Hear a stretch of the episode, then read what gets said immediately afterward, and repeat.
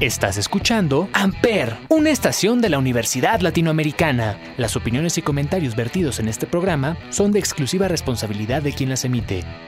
Amper Radio presenta.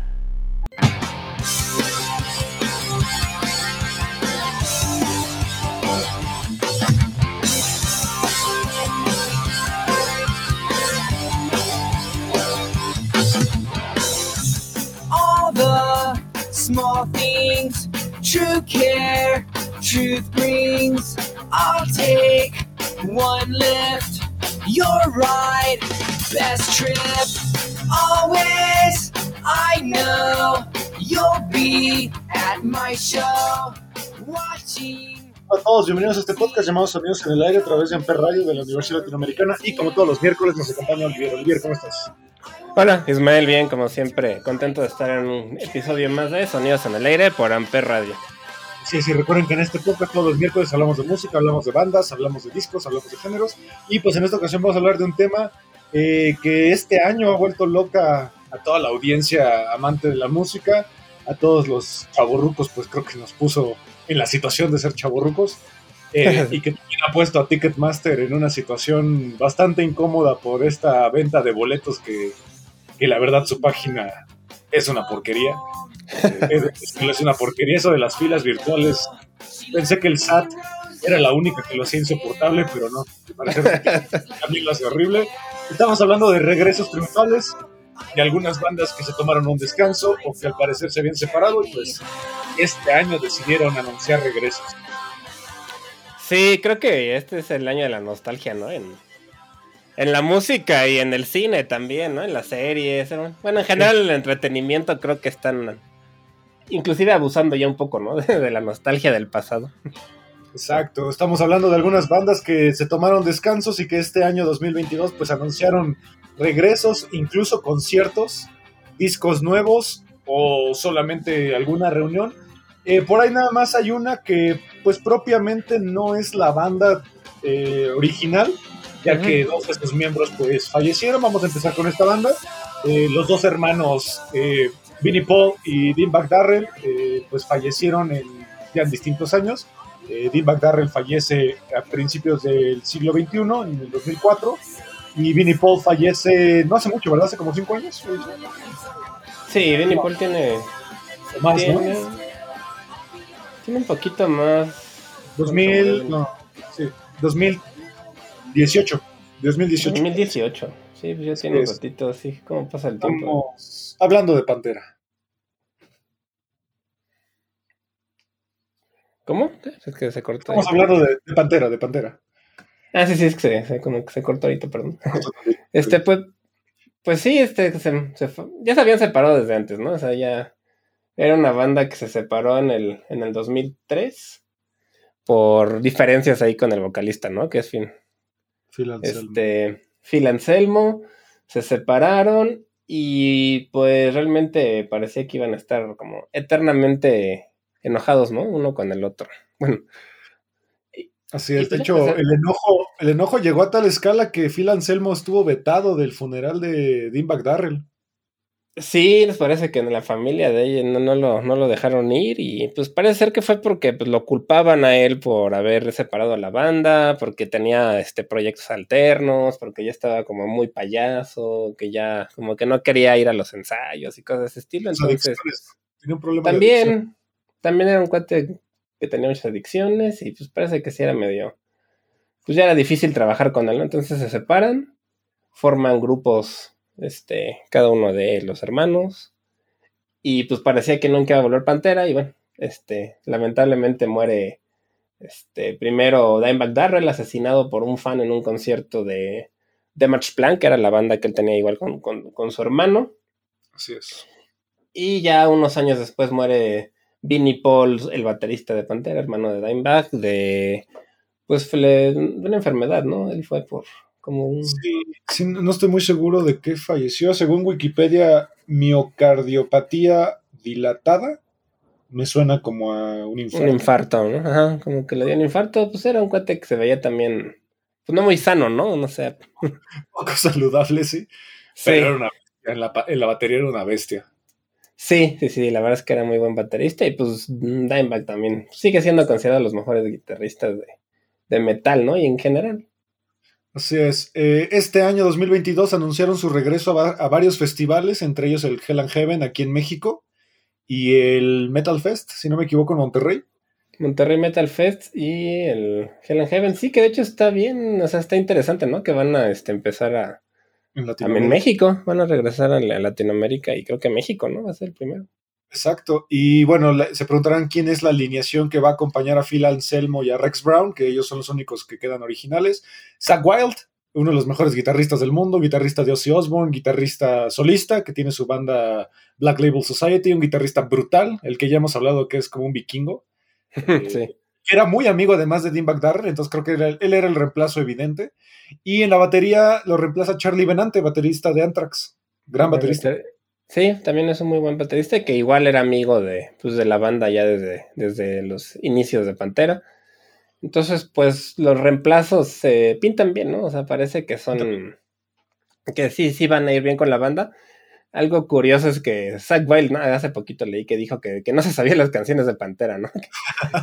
que, que, tiene un mes para practicar. Ah, pero es Zach Wild, yo creo que no. No es, hasta va a ser algo mucho más brutal porque Zach Wild es un eh, Zach entraría junto con Dean Darrell en el episodio que ya hablamos de los Shred, ¿no?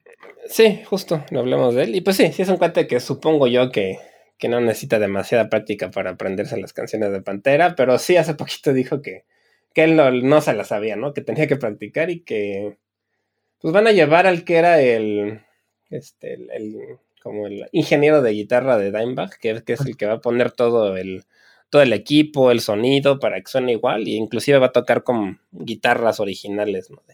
Ah, súper, las este. Ay, ¿cómo se llaman estas guitarras? Eran Dean, ¿no? Primero. Bueno, Washburn y. Y Dean, sí, tienes razón. Y ahora ya tiene su propia marca. Tiene su marca de guitarras ya, ¿no? Las. Sí. Sí, las que son como en español. También. Bueno, igual tiene la suya y también de Pantera, como que tienen una. Bueno, la familia. Ah, de la bandera, la de la bandera confederada. Tienen ahí su, marca de guitarras también. Exacto. Eh, solamente esperemos que pues eh, no sea similar a la última ocasión que vino Pantera a México, que fue un caos en el Foro Sol. Fue cuando aventaron las sillas, ¿no? Eh, sí, sí, sí, levantaron. Yo no fui, pero sí fue muy famoso eso, que levantaron las... es que pusieron sillas de plástico, de esas de como de jardín más bien. Sí, de fiesta. Y pues fue una tontería, no sé por qué hicieron eso. Sí, metaleros. Metaleros y cosas que se pueden mover y aventar es una pésima idea. Entonces, eh, pues bueno, esperemos que salga mejor que la última experiencia que tuvimos con Pantera. Vamos a escuchar esta canción que ya es un clásico completo de Pantera, del mejor disco, en mi opinión, de ellos, que es el Vulgar, Display of Power. Esto es Walk de Pantera. Vamos.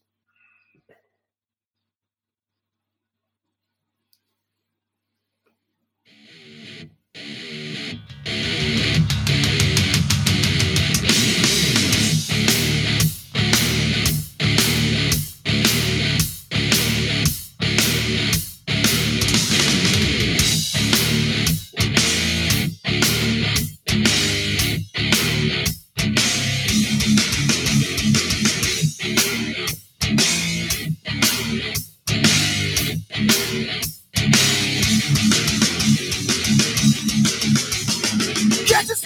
I'm easily bothered by persistence. One step from lashing out at you. You want to have to get under my skin and call yourself a friend. I've got more friends like you. What do I do? Is there no slacking anymore? What it takes, who I am, where I've been, belong. You can't be something you're not. Be yourself by yourself, stay away from me. A lesson learned in life, known from the dawn of time. Respect, walk. What you say? Respect, walk. Are you talking to me? Are you talking to me?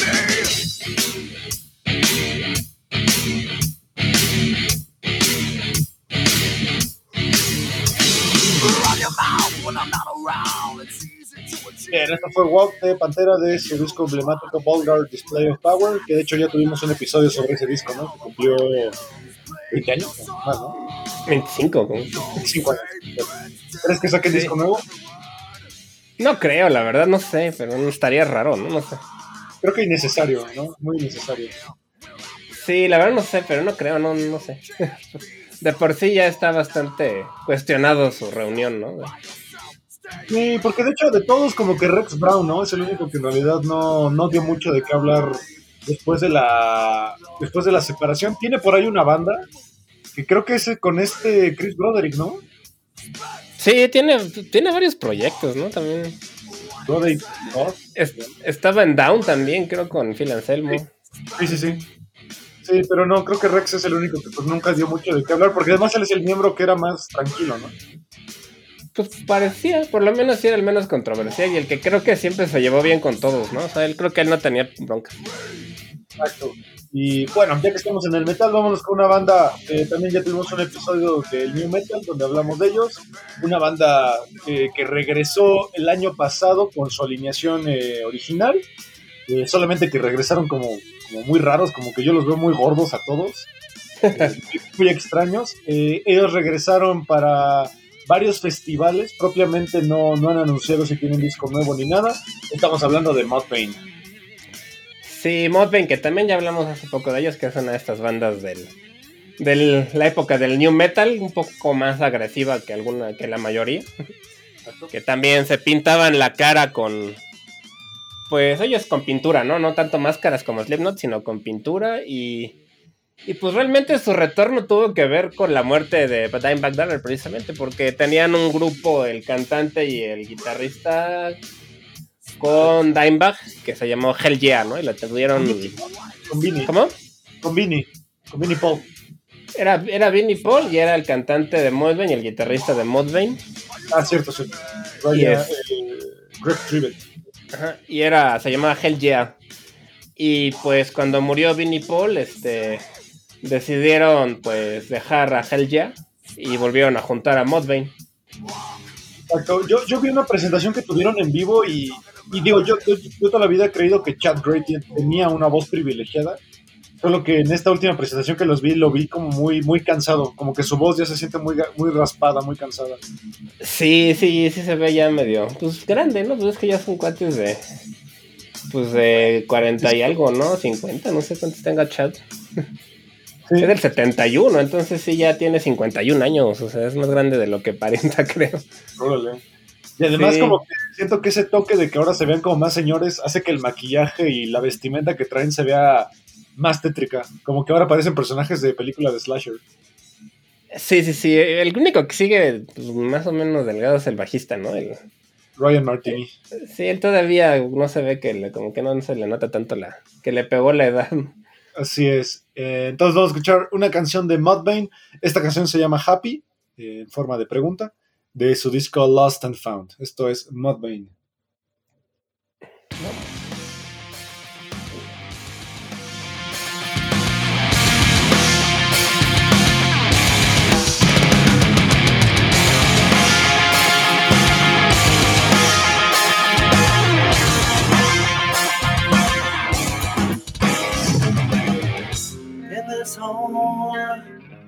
That is me. The dead are rolling over in this hole, thickening, dirt shoveled over shoulders. I feel it in me, so overwhelmed. Oh, this pressure's in a rising. My life overturned. What there the despair?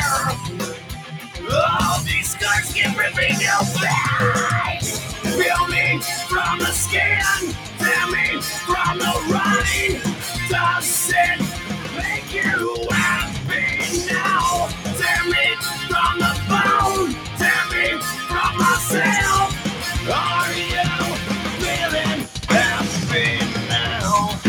Hole, that is me. A life that's growing feeble.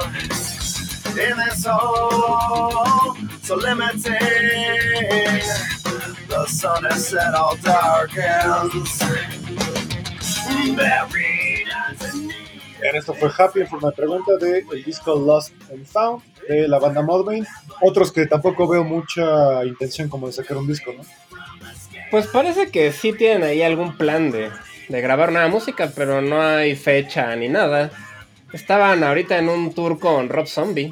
Eran como co-headliners con Rob Zombie y algo chistoso es que hace poquito, tiene pues, unos meses estaba justo este, cantando una canción que se llama Not Falling.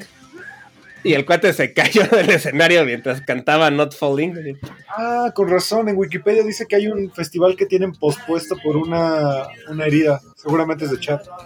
Sí, se- cayó. Está bien chistoso el video porque justo está diciendo ah, Not Falling y ¡pum! que se- Madre, se cae. Y sí se cayó. O sea, se ve que sí le dolió. Ese sí. Órale, Pero bueno, eso no lo sabía. estuvo muy irónico esa, esa caída. Pero sí, Motley es de esas bandas que ya hablamos de ellos, emblemáticos del movimiento New Metal y que pues se separaron por diferentes eh, planes de otras bandas, entre ellos, como decías tú, ¿no? Hell Yeah. Sí, justo. Te dejé ya que. La verdad a mí nunca me encantó. O sea, no, no se me hacía como. Se me hacía muy genérica, no sé. Como un metal más heavy. como Heavy Sí, metal. como muy gringo, pero muy. Sí. Como nada nuevo, digo. Exactamente. Eh, vámonos con una banda emblemática del rock progresivo, que también tiene tintes por ahí del metal progresivo.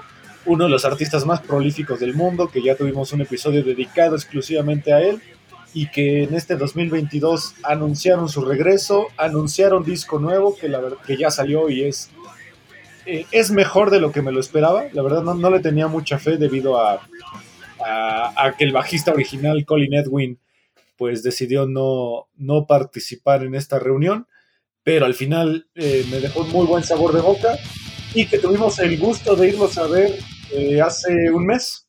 Estamos hablando de Porcupine Tree. Sí, hace poquito, ¿no? El 4 de octubre fue el. Menos de un mes.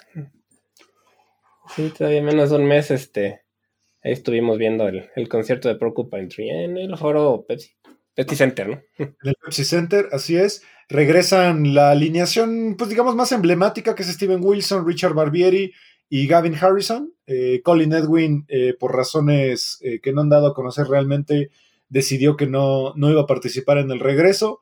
Pero qué regreso, la verdad, bastante, bastante emblemático, bastante energético, ¿no? Como que siguen teniendo esa energía eh, de improvisación, de hacer conciertos memorables, creo.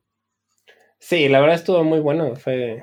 Creo que es el concierto que mejor ha sonado, el de los que yo haya ido. O sea, no- sonaba muy clarito, muy bien toda la parte del, del sonido, súper bien. Y Sí. ellos, pues también, o sea, sin, sin problemas realmente, ¿no? La, ahí la, como lo. Pues anecdótico, no sé, es que tuvieron un intermedio, ¿no? Que es algo que no es muy común. Dos, Sí, ¿no? Dos. fue como un encore ahí y un intermedio más largo. de 20 minutos porque ellos dijeron que ya estaban viejitos y necesitaban descansar.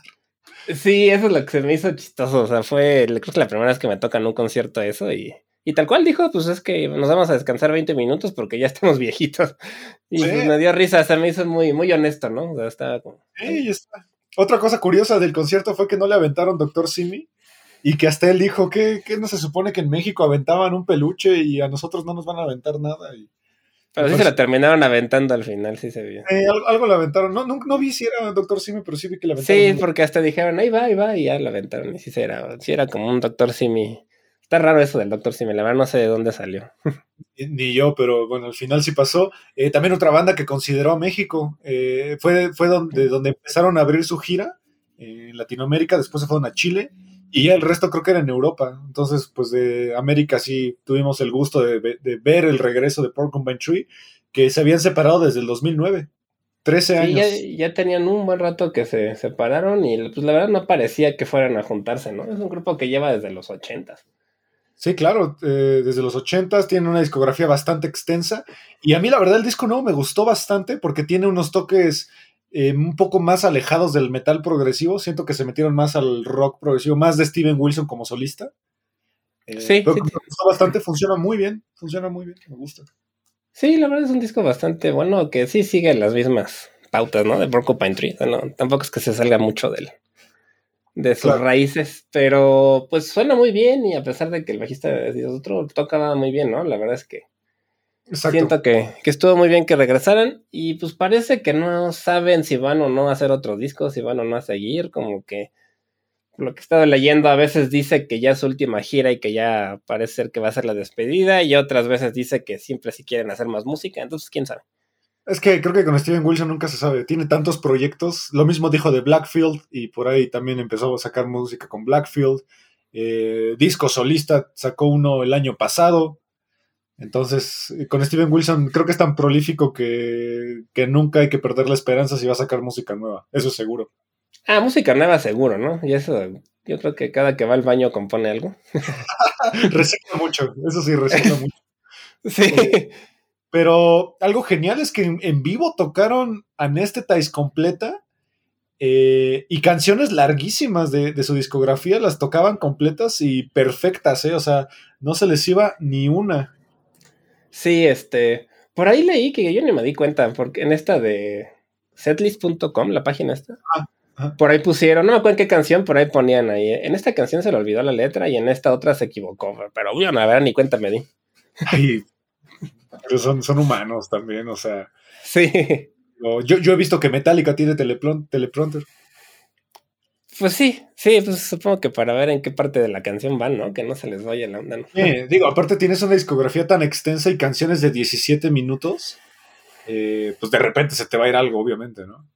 Pues a James Hetfield le ha pasado que está tocando Nothing Else Matters y empieza a cantar Fade to Black o algo. Hay videos por ahí de él haciendo que se le va la onda.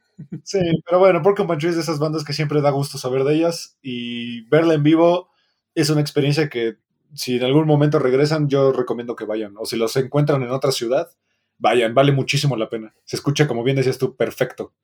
Sí, la verdad valió la pena ahí esperar los 13 años y, y sí, creo que sí es un grupo que vale la pena ver en vivo y pues ojalá que sigan haciendo música, la verdad es que independientemente de sus proyectos de todos los miembros, creo que el que a mí me gusta más es Porcupine Tree. Sí, porque ahorita Gavin Harrison es este el, el, bate- el tercer baterista de King, de King Crimson. King Crimson, sí, que va a, ser, va a Este- venir, no sé, o ya vinieron, no sé, pero Creo que todavía no. Creo que no. Y Richard Barbieri tiene también este, una banda bastante chida por ahí que se llama Gaspacho. ah, sí. Chequenla, es, es maravillosa. Es maravillosa su banda. Richard Barbieri es un tipo brutalmente bueno. Eh, entonces vamos a escuchar una canción del disco nuevo de Porcupine Tree. Este disco se llama Closure Continuation. Esta canción se llama Harridan, que fue su primer sencillo. Y en vivo se escucha brutal. Esto es Sí, bien. Vamos.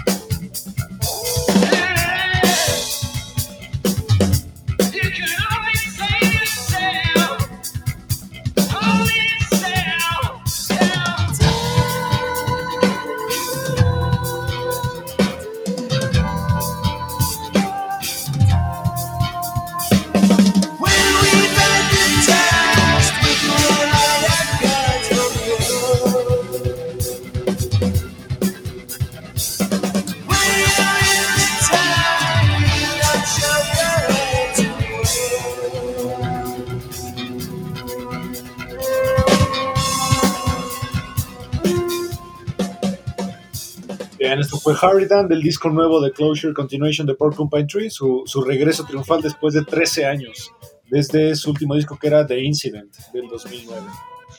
Sí, la verdad pasó el tiempo rapidísimo, ¿no? ¿sí? Y se siente actual, como que todavía se, se siente esa frescura que tienen entre ellos. ¿no?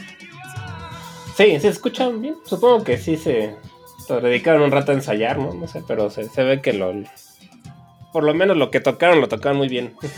Y por ahí sacaron un documental incluso del disco nuevo, de cómo lo grabaron. Y justamente ellos hablan en este documental de cómo era reunirse, eh, ya que pues ellos como músicos han evolucionado mucho, sobre todo Steven Wilson, y en sus discos solistas más recientes como que se orientó mucho al pop. Un Eh, poco más, sí. Exacto, más alejado del progresivo, pero este disco se siente totalmente dentro de la gama del progresivo, ¿no? Todavía. Sí, sobre todo, pues sí, la instrumentación y el. Se pone esta canción, el bajo se escucha luego, luego, ¿no? Ese intro de bajo. Sí, perfecta. Y todavía tiene esos momentos de calma, ¿no? Que Steven Wilson de repente te regala y de repente otra vez empieza el estruendo. sí. Que siento que es un progresivo más tranquilo, o sea, más fácil de digerir que otras bandas. No sé, no se me hace como tan intrincado, no sé. Como Dream Theater, tal vez, que es poco accesible. Sí, a mí, se- bueno, a mí no me gusta, pero sí, o sea, de ese tipo, siento que estos son un poco más, sí, como se me hace más accesible, a lo mejor porque, porque así pienso yo y, y- y no, ¿no? Pero Por lo menos puedes intentar sacar las canciones tú, ¿no? En tus instrumentos. una que otra, por lo menos, así. Eh, de Dream Theater solo eres espectador, creo. Pues la mayoría sí, la verdad es que sí es difícil llegarle a la instrumentación, de, bueno, a la interpretación sobre todo los instrumentos. Exactamente. Eh, vámonos a la música emo. Eh, este fin de semana se celebró en Las Vegas el festival When We Were Young. Eh, lamentablemente el sábado se tuvo que cancelar el concierto debido a un problema con el viento y el clima. Pero varias bandas que iban a estar en ese festival se fueron a tocar algunas venues cercanas. Y entre ellos uno de los regresos más importantes que también consideraron a México, vienen al Corona Capital, ellos eh, anunciaron su, su retiro en el 2011 y anunciaron en el 2019 que se iban a reunir para una gira de festivales con la alineación original, una de las bandas por excelencia del movimiento emo, My Chemical Romance. My Chemical Romance, de estas bandas que a mí ya no me tocó ser tan fan porque como que me agarraron ya un poquito más grande que, que a los que se siento yo que se hicieron más fans de la banda, ¿no? Pero. Pero sí es una banda clásica que, bueno, tiene por ahí algunas canciones que sí me gustan y que, que sé que fueron muy, muy importantes en su, en su época, ¿no? En los, ¿qué será? Como la primera década de los 2000 Sí, los 2000 y un poco los 2010. Su último Ujú. disco es del 2010 y ahí empezó una gira. Eh, pero sí, My Chemical Romance es una banda emblemática del movimiento emo, una banda emblemática dentro de toda esta iconografía, ¿no? De- del fleco, la ropa negra que parecía funerales, maquillaje en la cara, eh, todo ese tipo de, de letras, incluso muy, este, muy adolescentes, eh, orientadas hacia la melancolía. Y lo más interesante es que este fin de semana que tocaron en el festival When We Were Young, eh, traían todos su traje original del disco más emblemático de ellos, que es el Three Cheers for a Sweet Revenge. Y ahora en el Corona Capital se anunciaron como los teloneros, como la banda principal, perdón, los headliners. Sí, van a venir aquí a México y pues, a ver qué tal les va, porque es una mezcla rara, ¿no? El Corona Capital siento que a veces como que no tiene una, una temática muy clara y mezclan bandas que quién sabe si a todo el mundo le gusten, pero bueno, qué bueno que seguro Sí, habrá gente que las va a ir a ver. Como el Vive Latino. En mi opinión, esos festivales ya son para gente que puede pagarlos y no tanto para gente que le gusta la música. Están muy caros, la verdad es que estaba viendo, igual el Hell and Heaven, en donde va a estar Pantera, está carísimo, o sea, los tres días cuestan casi nueve mil pesos. es que- Nah, es una locura. Es para gente que puede pagarlo. Ya no importa si te gusta la música o no. Solo es ver si, si los puedes pagar. O sea, el Vive Latino ya se acabaron las primeras fases, los abonos y todo eso, y están carísimos ahorita. Y para mí el Vive Latino de Latino no tiene ya nada. Pues es raro, ¿no? La verdad es que sí hay luego algunas bandas que son inclusive gringas, ¿no? O de otros países, pero Exacto. que no son nada, ni siquiera tienen miembros latinos, pero Exacto, o sea, el Red Hot Chili Peppers este año va a estar compartiendo el vestuario, el, vest- el vestidor con Grupo Firme. Eso está- como que es una, una- un poco hilarante, pero sí, está bien extraño, la verdad. Y el Corona Capital igual como que a veces tiene esas cosas medio, medio extrañas. Pero pues a ver, seguro les irá bien, ¿no? sí, México es un país en donde My Chemical Romance fue muy, muy querido, sigue siendo muy querido y que pues seguramente les va bien. Vamos a escuchar esta canción nueva que sacaron. Eh, ellos no, no han dicho nada si van a sacar disco nuevo, solo sacaron esta canción eh, como promocional. Se llama The Foundations of Decay. Esto es My Chemical Romance con su regreso. Vamos.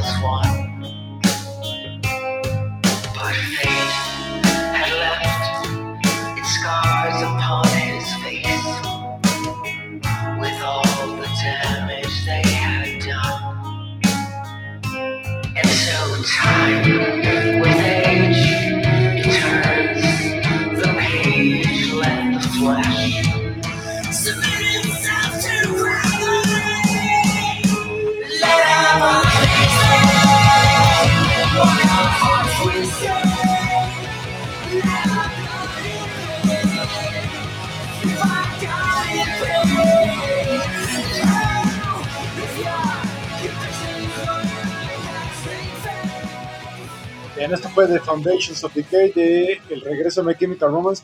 Yo sigo sin entender esta canción. ¿Qué necesidad hay de saturar todo? La voz de Gerard Way no se entiende nada. Todos los instrumentos se sienten de una forma tan saturada que no sé si a lo mejor lo sacaron como una maqueta. Se siente como una maqueta. Eh, la mezcla está terriblemente fea. Y, o sea, yo creo que no puedes diferenciar el bajo de la guitarra en esta canción. De hecho, yo no la había escuchado y ahorita que la puse pensé que estaba mal. Dije, "No, creo que ya la. Que, metí algo mal para que se escucha feo. Parece que la descargaste de Ares. Sí, sí, sí, sí, se escucha medio raro. Se escucha horrenda con una saturación ¿Qué es horrible. No sé. ¿Quién sabe? Pero sí suena raro. Qué bueno que no fue la. que no fui yo, sino fue la No, canción. no. Es algo que se les ha criticado mucho, que si esto nada más es como maqueta, o si, si, si así, vas, si así se va, se va a escuchar, pues eh, extraño, ¿no? Porque no se escucha nada. O sea, ¿tú, tú alcanzas a escuchar bien alguna palabra que dice Gerard Way? Pues no. Está súper atrás la voz, está completamente ahogada. Sí, se escucha. La verdad sí se escucha. Sí, parece un demo, sí. Sí. Pero pues bueno, ojalá, ojalá nada más sea un demo, una maqueta o, o algo eh, que esté como en cocción y que no sea la mezcla final, porque si sí, pues no, no, no pinta bien, ¿no? Pues no, está. La canción es como normal, ¿no? O sea, como genérica, tal vez un poco. Sí, tal vez. Tal vez. Eh, y pues bueno, Gerard Way pues tiene, fue el que a mejor le fue de esta separación, ya que él sacó un disco solista, empezó a terminar de escribir su novela gráfica, que es de, un, Umbrella Academy, se la compra Netflix y hacen una serie que ya va por la tercera temporada, ¿no? Si no me equivoco. Llevan la tercera, sí. La verdad, a mí me ha gustado la, la, la serie y la novela gráfica está. Está interesante. Es un, concepto ahí. Un poco tipo X-Men, pero más existencialista, no sé. Sí, así es. Eh, y todos los demás miembros, pues no se les escuchó mucho por Hierro. Frank Hierro tiene un disco solista también y ahorita tiene una super banda que se llama LD Sons. Que Es bastante buena con miembros de Coheed and Cambria y con miembros de Circa Survive. Pero pues fuera de eso, creo que Gerard Way es el que mejor le fue. Pues pareciera que sí, pues siempre fue el más, por lo menos el más conocido, ¿no? También de la. Sí, exactamente, el más, el más emblemático. Y vámonos con un regreso que, que mucha gente no lo puede creer. Ticketmaster, te odio. Los boletos están ya en... Yo, yo estoy en fila virtual y creo que estoy en el lugar 2000. 2000, ¿no? 2000, o sea, estoy en una lista infinita que seguramente no va a avanzar en mucho tiempo. Este, un regreso que tal, tal cual no es una reunión de banda, porque eh, esta banda con sus otros dos miembros eh, tuvieron un guitarrista y vocalista reemplazo, que es el maravilloso Matt Skiba, que viene de una banda emblemática que se llama Alkaline Trio. Eh, Matt Skiba también tiene proyectos solistas que son muy buenos. Y pues se reunieron con este tipo que en vez de estar cazando aliens, decidió ahora regresar a su banda original, eh, que también él ya tiene otro proyecto, que es Angels and Airwaves, que también fue muy exitoso. Estamos hablando del regreso triunfal de Tom DeLonge a esta emblemática banda que todos queremos, con, que todos tenemos muchos recuerdos y la tenemos con mucho cariño, que es Blink 182. Sí, una banda pues, emblemática, igual de finales de los 90, principios de los 2000, que era... Pues yo siento que se hizo famosa, además de por su música, por sus videoclips, ¿no? Tan chistosos, eran cómicos, parodias a otros grupos y a, a los adolescentes y a la juventud, ¿no? Exacto. Ahora lo, lo- lo interesante y que es el tema eh, que se está discutiendo mucho sobre ellos es cómo sonará unos señores casi cincuentones cantando canciones sobre cómo ligarse a una chica, hablar de penes, hablar de chichis, o sea, escucha muy, muy ilógico, ¿no? Porque además el sencillo nuevo que escucha, que sacaron se llama Edging, que justamente habla sobre el, el, el envejecer. Eh, pero además, eh, como que siento que todavía siguen metidos en ese happy punk con- que es el que los hizo famosos cuando en realidad mucha gente decía que ellos esperaban que, que regresaran con propuestas nuevas, ¿no? Muy propias ya de su edad. Como en Angels and Airwaves. Angels and Airwaves es una banda que tiene una temática un poquito más madura. Sí, sí es una banda un poco más madura, pero creo que Blink también en sus últimos discos ya maduraron un poco, ¿no? Tienen algunas canciones ya más menos infantil, o sea, no se escuchan ya como la de Stay Together for the Kids, por ejemplo. Siento que esa ya era más más seria, digo. Sí, exacto. Eh, regresan con la alineación emblemática. No voy a decir original porque recordemos que Travis Barker, bueno, para quien no sabía, Travis Barker no es el baterista original. Él empezó hasta el Enema of the States. El baterista original es Scott Raynor. Eh, y a Travis Barker lo contratan porque él venía de una banda que se llamaba Los Aquabats. Eh, y además no es la primera vez que se da este como regreso. Ellos se separan momentáneamente en el 2004 y hasta el 2011 regresan eh, con Tom DeLonge y Tom DeLonge ahí decide salir para que, regre para que entre Matt Skiba, ya que él quería centrarse más en Angels and Airwaves y en esta cosa que parece parodia, pero no lo es, de que tiene una fundación para la búsqueda y el contacto con vida extraterrestre, que creo Sí. que el año pasado la NASA le compró el proyecto.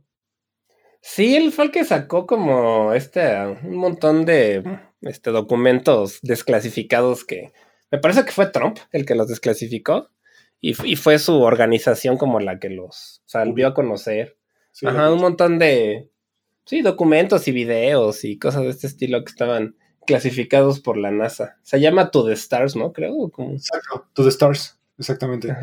Eh, y al final, pues, bueno, digamos que fue un año, eh, ha sido un regreso muy esperado por muchas situaciones, empezando porque Travis Barker, recordemos que eh, creo que en el 2010 o algo así, tuvo un accidente de, en su avioneta en donde falleció su mejor amigo que era DJ, DJ AM, fallece y él empezó con estos problemas eh, para viajar. Ya que Se no- quemó, ¿no? Él creo que se quemó gran pierna. parte del cuerpo. Las piernas, creo que le tuvieron que injertar piel para sanar sus heridas. Tenía estos miedos a los aviones, empezó su relación con la, una de las Kardashian, cosa que pues para el mundo de la música alternativa fue algo eh, un Raro. poco extraño. extraño. Se casaron hace poco, ¿no? Sí, sí, no sí. tiene mucho. Digo, no quise decir que es malo, está bien, Pues no, da igual. es extraño. Eh, Sí. Recordemos que el año pasado Mark Hoppus anunció que tenía cáncer. Eh, Sí. Lo venció. eh, de hecho, hasta había fotos de él de que se tuvo que rapar y todo. eh, lo venció exitosamente.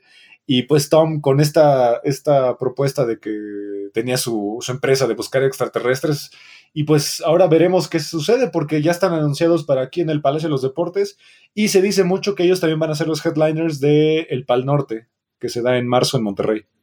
El Pal Norte, ok. También otra cosa medio rara ahí. Exacto. Pues sí, yo también vi los boletos, estaban también carísimos. Dije, ¿qué les pasa? Sí, sí, sí, pero ¿tú irías? Estaban como... Híjole, es que... O sea, yo sí quería, pero creo que estaban como tres mil pesos en general o una cosa, no sé, se me hizo carísimo. Dije, Qué locura. Y aparte en el palacio, que se escucha horrendo. sí, no, no sé, está como, o sea, se me hizo muy caro sobre todo por eso, pero sí iría, o sea, la verdad es que una banda que a mí me gustaba mucho de, pues, de adolescente y, y me trae buenos recuerdos, la verdad, y nunca los he visto en vivo. Sí, y creo que ahorita, gracias a este regreso, todos nos convertimos en ese meme de Steve Buscemi, ¿no? Y es un anciano diciendo, ¿a poco va a regresar Blink? sí, Eh, sí, sí, sí. todos nos convertimos en Steve Buscemi en ese meme. Pero bueno, vamos a escuchar eh, la canción con la que regresan. Esta canción se llama Edging. Eh, salió hace apenas un- unas dos o tres semanas y pues esto es Blink 182 con su famoso regreso. No. I ain't that cool, a little fucked in the head. They'll be hanging me quick when I'm back from the dead. Get the rope, get the rope, get the rope, get the rope. I'm a punk rock kid, I came from hell with the curse. She tried to pray it away, so I fucked her in church. Don't you know? Don't you know? Don't you know? Yeah, don't you know? They say you're not safe here if I stay with a knife that's sharp. No way, no, I leave the broken hearted. Oh no, look at the mess we started. Oh no, I leave the broken hearts this way. What you say? You wanna play? Yeah, don't be fooled, I'm only letting you down. They pursued me on foot, but I hid in the crowd like a ghost, like a ghost, like a ghost, like a ghost. The seats of my car filled with cigarette burns. I got a fire in my eye, a little blood on my shirt. Let's hit the road, hit the road, hit the road, hit the road.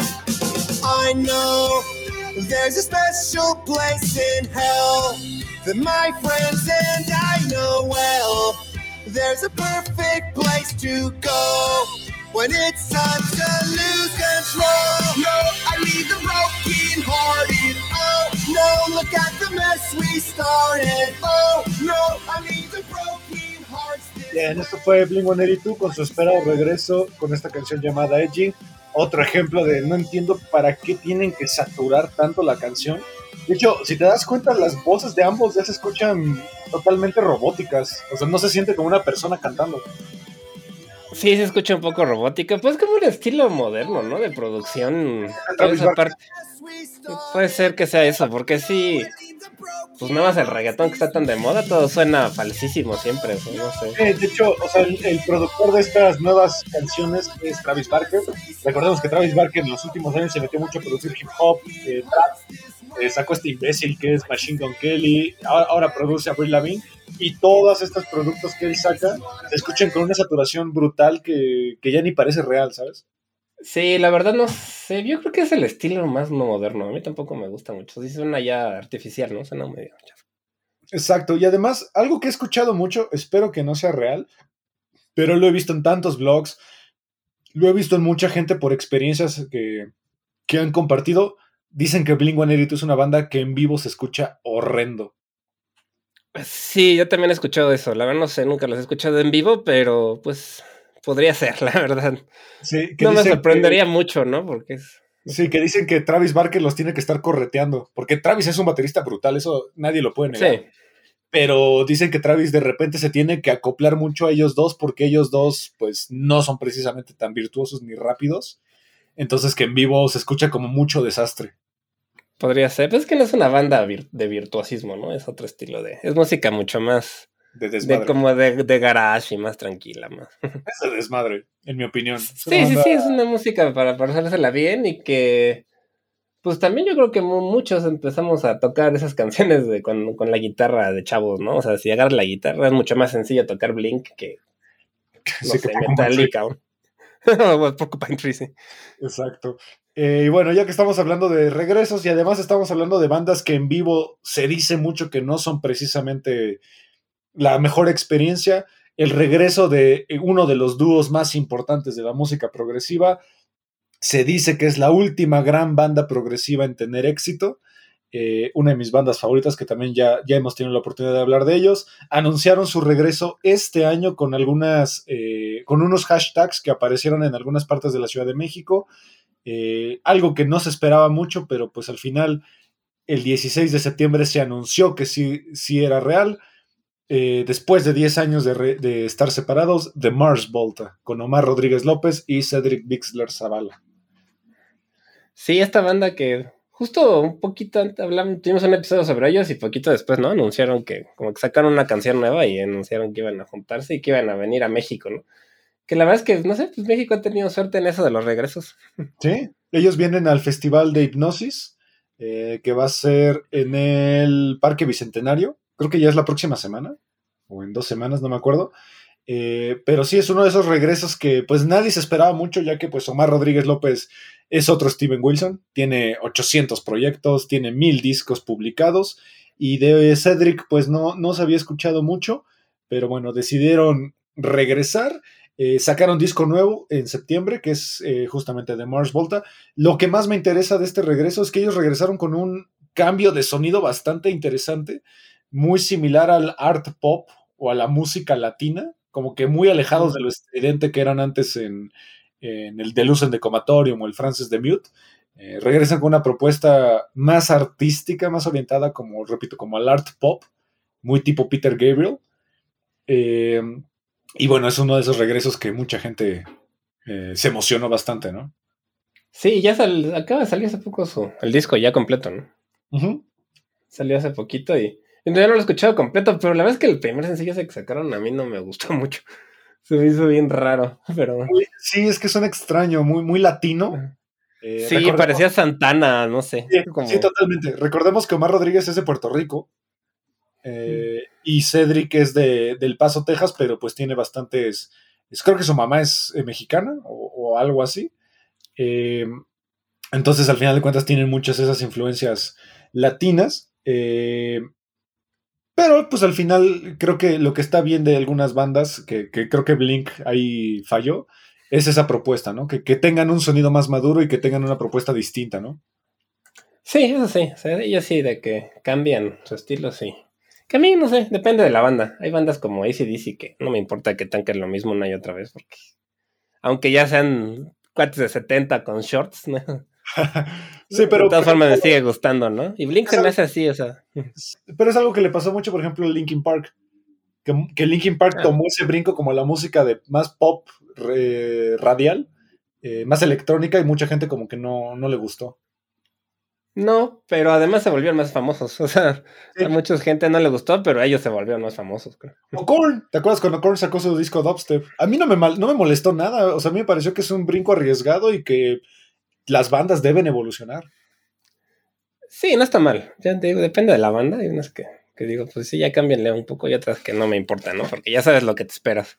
Exacto, como, bueno, no sé si tú estás de acuerdo, que mucha gente dice que el peor disco de la historia del metal y que mucha gente dice que es el peor disco de, de cambio dentro de una banda emblemática es el de Metallica con Lou Reed, el Lulu. El Lulu, sí. A mí la verdad es que no me molesta tanto como a la mayoría, pero sí acepto que es un disco bien raro. O sea, no, no suena muy co- cohesivo, como que, no sé. Como, se O sea, me como que Lou, Lou Reed y Metallica son dos artistas que no, no empatan. No, no empatan y sí parece ahí como una... Como si hubieran juntado nada más a tocar por gusto que para un disco, ¿no? Pero Un, pal- un palomazo, ¿no? Como un palomazo, sí. Pero a mí no me molesta tanto como a la gran mayoría.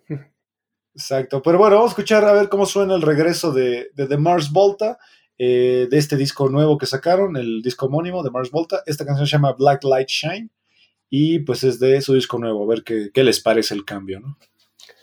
Vamos.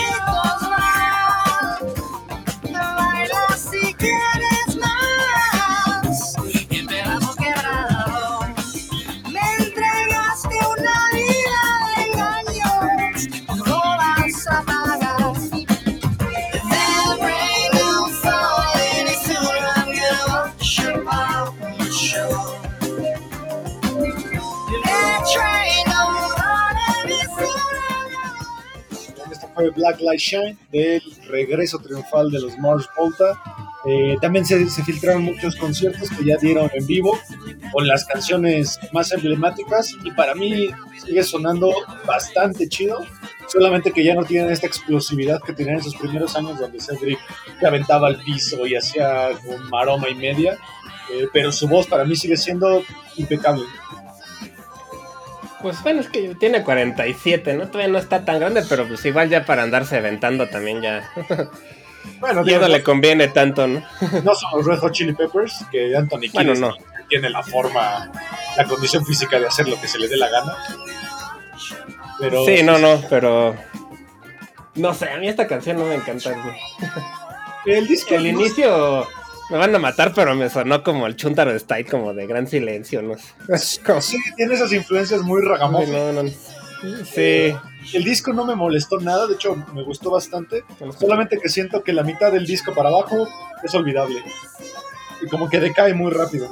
Debió haber sido para mí un EP en vez de una larga duración.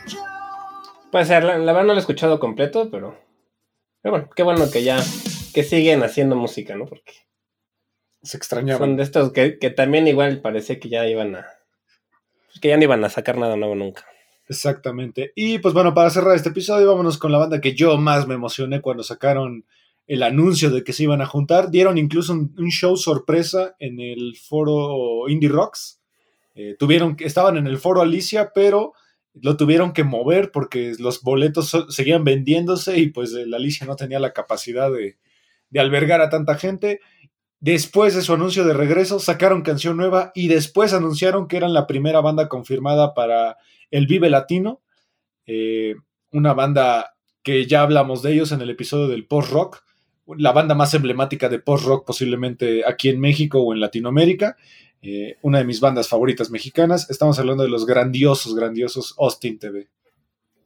Sí, es esta banda que tú me, me presentaste como el, había escuchado el nombre, pero no lo ubico. O sea, no sabía que tocaban post-rock. Y que la verdad tocan, de lo que he escuchado, sí está padre. Sea, tocan bastante bien. Y pues ya tenían un buen rato, ¿no? O sea, sí. Nueve años. sí fue- Nueve años desde su última presentación y diez desde su último disco. Sí, también parecía que ya no iban a, a volver a hacer nada. Y, y lo que estuve leyendo es que empezaron primero como a llenar este, las ciudades así más grandes de como de propaganda esa callejera, como stickers y letreritos así, Sí. de pronto. Que se me hizo original. Sí, de códigos QR, que de hecho si, escaneabas el código QR era una cuenta regresiva, eh, que era justamente el anuncio de que se iban a, a juntar. Y pues la verdad, eh, eh, Austin TV es de esas bandas que también fueron muy queridas eh, aquí en México, sobre todo en esta época en donde My Chemical Romance influyó mucho a, a México y empezaron a salir bandas como División Minúscula, como Insight, incluso los mismos Panda. Eh. Fue una época bastante prolífica en el rock eh, mexicano. Eh, una de esas bandas que, que en los Vive Latinos mucha gente los esperaba, porque, digo, quien no los ubique físicamente, Austin TV es una banda que también usa trajes, no tal cual máscaras, sino trajes completos que tienen diferentes temáticas dependiendo del disco, ¿no? Que estén interpretando. Que ahora traen en como el nuevo disco como unas máscaras de hojalata, ¿no? Parecen como el hombre de hojalata. Y con una lengua, como con una lengua de tela. Ajá. Sí, Este, ahí medio, medio extraño, pero está bien. tú. Sí, de hecho, ellos, igual que Slipknot, recordemos que Slipknot, eh, ellos están eh, numerados, cada integrante tiene un número. Eh, aquí ellos tienen apodos que son Kyosan, Aki, Rata, Shanger y Totore. Eh, y, ellos tienen como mucho esta, esta idea, ¿no? De que cada disco ellos cambian y son personajes nuevos. Ya, sí, no me sabía su historia, pero pues sí es como parte de la imagen, ¿no? Está original. La verdad, creo que es una imagen medio ahí que confunde. ¿Por qué? No sé. Pues porque yo cuando el nombre me sonaba que iban a ser así como Jumbo o no sé. ¿no? O algo, no sé por qué. Me, me sonaba como una banda mexicana así más común. Genérica, sí, no, pero ellos Ajá. tienen una propuesta muy, muy distinta. Y luego que se vistan así como con cosas, pues da una imagen igual más metalera, ¿no? Y, y luego tocan este post-rock, siento que sí es como... Sí, ellos, ellos están muy metidos al, al ambiente del post-rock o también eh, se les ha catalogado mucho como Matt, eh, Matt Rock, que son estos tiempos extraños, progresiones, eh, no, no precisamente virtuosismo, sino que aquí la idea del Matt Rock y del post-rock son los tiempos y, y- y los crescendos Y los de Crecheros, recordemos que tenemos un episodio de post rock, ahí pueden checar como todas las características que ya enumeramos. Pero ellos en México, por lo menos en Latinoamérica, son la banda que más creo que representa este estilo. Sí, la verdad, yo no conozco otra, seguramente sí hay, pero yo no, yo no conozco.